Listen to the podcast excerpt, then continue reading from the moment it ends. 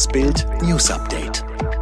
Es ist Montag, der 27. Juni und das sind die Bild Topmeldungen am Morgen. Diese Papiere sollen zu geheimen Nazi-Milliarden führen. Welche Rückennummer Manet bekommt. Scholz und Biden bei G7-Gipfel.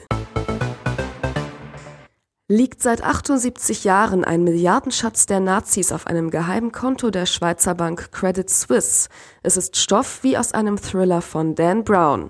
Nazi-Nachkommen, internationale Top-Anwälte und das jüdische Simon Wiesenthal Center sind gemeinsam auf der Jagd nach einem seit dem Zweiten Weltkrieg verschollenen Nazischatz eingezahlt auf ein mysteriöses Konto bei einer geheimnisvollen Bank, die sich wortkarg und verschlossen gibt. Wird dieser Schatz nun gehoben?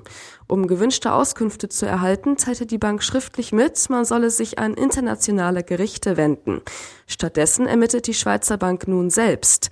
Wie Bild erfuhr, sollen bis zu 40 Mitarbeiter, Historiker, Anwälte, Finanzexperten nach einem womöglich getarnten Geheimkonto im eigenen Haus suchen. Ein Sprecher der Credit Suisse zu Bild. Bisher haben wir kein Konto gefunden. Jetzt hat der neue Superstar auch eine neue Rückennummer. Bayerns Königstransfer Sadio Mané läuft in der kommenden Saison mit der 17 auf. Bei Liverpool trug der Senegalese die 10. Mané, der für 32 Millionen Euro zum Rekordmeister wechselte, sagte den hauseigenen Medien, ich habe mich unter den freien Trikotnummern beim FC Bayern für die 17 entschieden und möchte mit meiner Mannschaft unter dieser Nummer viele Erfolge feiern. Jetzt freue ich mich sehr, wenn ich bald mit meinen neuen Teamkollegen die Vorbereitung auf die Saison beginnen kann. Seit der Saison 2013-2014 trug Mané die 10 auf dem Trikot nun der Wechsel. Damit tritt er bei Bayern in die Fußstapfen von Jerome Boateng, Marc van Bommel, Thorsten Fink und Christian Ziege. Das idyllische Schloss Elmau ist zur Festung geworden, zur Trutzburg für die Staatenlenker der sieben großen demokratischen Wirtschaftsmächte und gegen die Feinde der Freiheit. Auftakt am Sonntag um 10.30 Uhr. Kanzler Olaf Scholz und US-Präsident Joe Biden legen den Grundstein für ihre Mission, den Westen retten. Sie schmieden den Alpenpakt gegen Kreml-Tyrann Wladimir Putin und gegen China-Diktator Xi Jinping. Die G7, Deutschland, USA, Großbritannien, Italien, Frankreich, Japan und Kanada, sind sich weitgehend einig. Man kann sicher sagen, dass Putin nicht damit gerechnet hat und ihm das unverändert Kopfschmerzen bereitet, so Scholz. Biden greift Scholz am Arm, lobt ihn aufs Amerikanischste. Ernsthaft, Sie haben einen unglaublichen Job gemacht. Danke, danke, danke. Das Scholz-Versprechen, Deutschland und die USA werden immer gemeinsam handeln, wenn es um Fragen der Sicherheit der Ukraine geht. Beim Einsturz eines Teils von Stadiontribünen in Kolumbien sind mindestens vier Menschen ums Leben gekommen. Mehr als 60 Personen wurden verletzt, sagte Gouverneur Ricardo Orozco. Im Moment haben wir vier bestätigte Tote, zwei Frauen, einen erwachsenen Mann und einen Minderjährigen, sowie etwa 30 schwer verletzte Personen, sagte Ricardo Orozco. Unter den Toten war ein drei Jahre altes Kind, wie die Chefin des staatlichen Instituts für Familienfürsorge Lina Maria Arbeláez auf Twitter später mitteilte.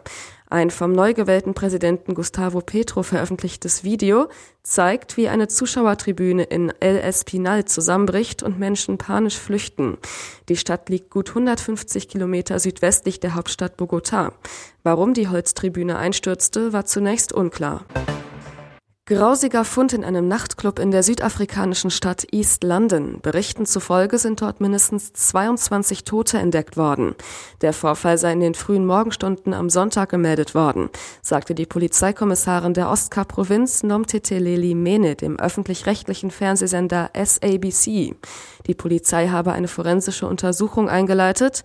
Nach Angaben des örtlichen Polizeichefs waren die Toten zwischen 18 und 20 Jahre alt. Die Ursache für den plötzlichen Tod der Clubgäste ist noch unklar. Einige Augenzeugen vermuteten eine Vergiftung der Besucher, etwa durch ein Gasleck. Die Feuerwehr kam wegen eines Wasserschadens und machte die grausige Entdeckung.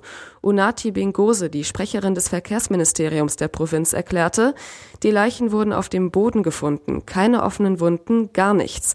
Wir wissen nicht, ob sie vergiftet wurden oder ob etwas anderes passiert ist. Geschichte wiederholt sich eben manchmal doch. Anlässlich des Tages der Streitkräfte veröffentlichte das britische Königshaus am Wochenende neue Fotos von Herzogin Kate im Panzer. Auffällig, die im November entstandenen Bilder gleichen denen, die 1988 von ihrer Schwiegermutter Lady Diana geknipst wurden. Fast bis ins letzte Detail. Und einmal mehr wird deutlich, der Mythos Diana ist auch 25 Jahre nach ihrem Tod noch sehr lebendig. Ob die Herzogin in die Fußstapfen der Herzensprinzessin tritt? Diana wurde kurz nach ihrem Probesitzen 1989 zur Colonel in Chief des 13. und 18. Royal Hussars Regiments ernannt. Auch bei Kate glauben Experten an eine militärische Zukunft. Sie wird schon als nächste Colonel der Grenadier Guards gehandelt. Den Posten hatte zuletzt Skandalprinz Andrew inne. Ans Panzersteuer geht dann Colonel Kate aber wohl eher nicht. Alle weiteren News und die neuesten Entwicklungen zu den Top-Themen gibt's jetzt und rund um die Uhr online auf Bild.de.